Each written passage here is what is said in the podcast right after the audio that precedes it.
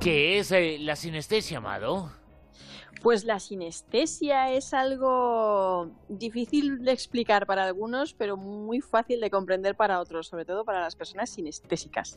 Pero digamos que es una afección neuropsicológica en el que uno puede llegar a oír colores, ver sonidos, sentir gustos o tocar una superficie y saborearla.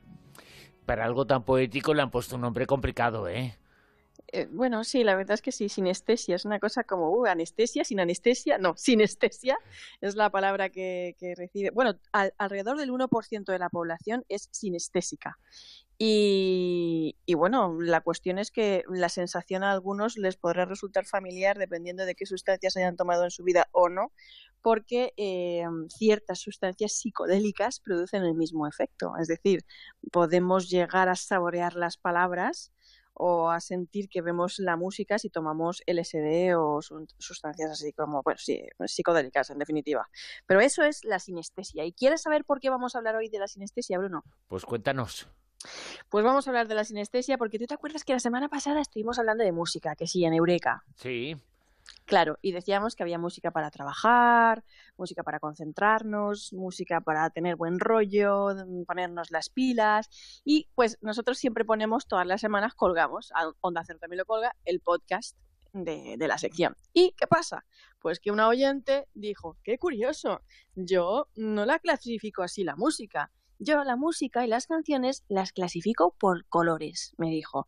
Y de las canciones que pusimos, además, me dijo, nos dejó un comentario, dijo, nos dijo que Walking on Sunshine era de color naranja, que A Horse with No Name era de color blanco metalizado, que Héroe de Leyenda era verde y rojo, a nosotros que nos gusta Héroes del Silencio, yo era como, mm, ¿verde? ¿Héroes del Silencio? ¿eh? y que Rock and Roll de Loquillo era amarillo y negro. Y además esta chica decía que ella olía los ruidos impresionantes. Se llamaba Emi Jiménez, nuestra oyente, y nos pidió que hiciéramos un programa de sinestesia. Y la verdad es que la mayoría de la gente con sinestesia, hay, hay, hay grados, ¿eh? ¿eh? por ejemplo, hay gente que, que el 7 lo ve amarillo. ¿Tú cómo lo ves el 7? Yo siempre lo he visto verde. Eh, yo lo he visto con el pelo, con el color que se pinte eh, del bolígrafo, o negro azul. Yo soy muy, muy marciano, ¿eh?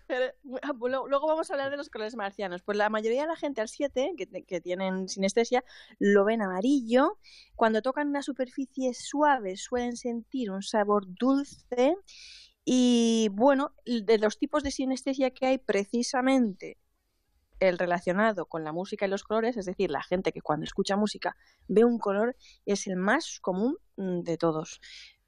¿Tú ves colores marcianos, dices? Eh, bueno, podemos hablar de eso, ¿no? Oye, por cierto, por cierto, esto que acabas de decir, vamos a preguntar a los oyentes ¿eh? cómo eh, ven qué color tiene el número 7 y que la gente opina, a ver si hay algún tipo de unanimidad en esto. Con la medida Rosa Ventosa en 20 pueden opinar qué color tiene y cómo ven el número 7. Y es importante esta pregunta, ¿no? Eh, ahora vamos a hablar de colores, ¿eh? De colores marcianos también nos pueden decir, sí, porque a, mí me resulta curioso. Yo no, no, llego a este grado de sinestesia, pero para mí los días de la semana son colores y los meses también.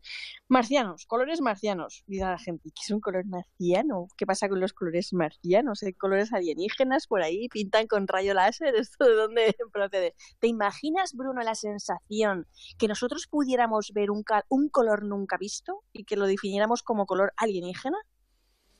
Pues no. Pero pues pasa, pues ¿no?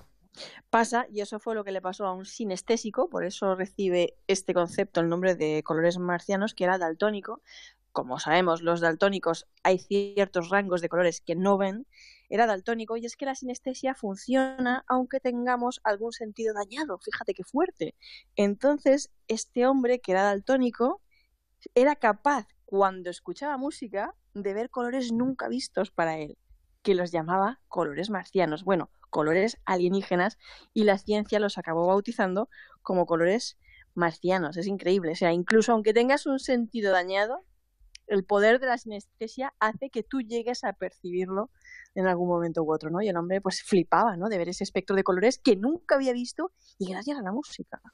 La música y el arte en general parecen estar muy relacionados o existe al menos una relación con el mundo de la sinestesia.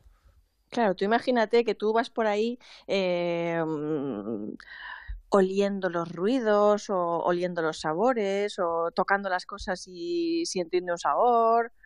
Es una sensación tan metafórica, tan artística, y ya de por sí la música y la literatura, además que es un arte estético y biosensorial, creo que se prestan tanto que imagínate los artistas que tengan esta percepción eh, acentuada, pues cuanta más eh, percepción tengas, pues más creatividad tienes.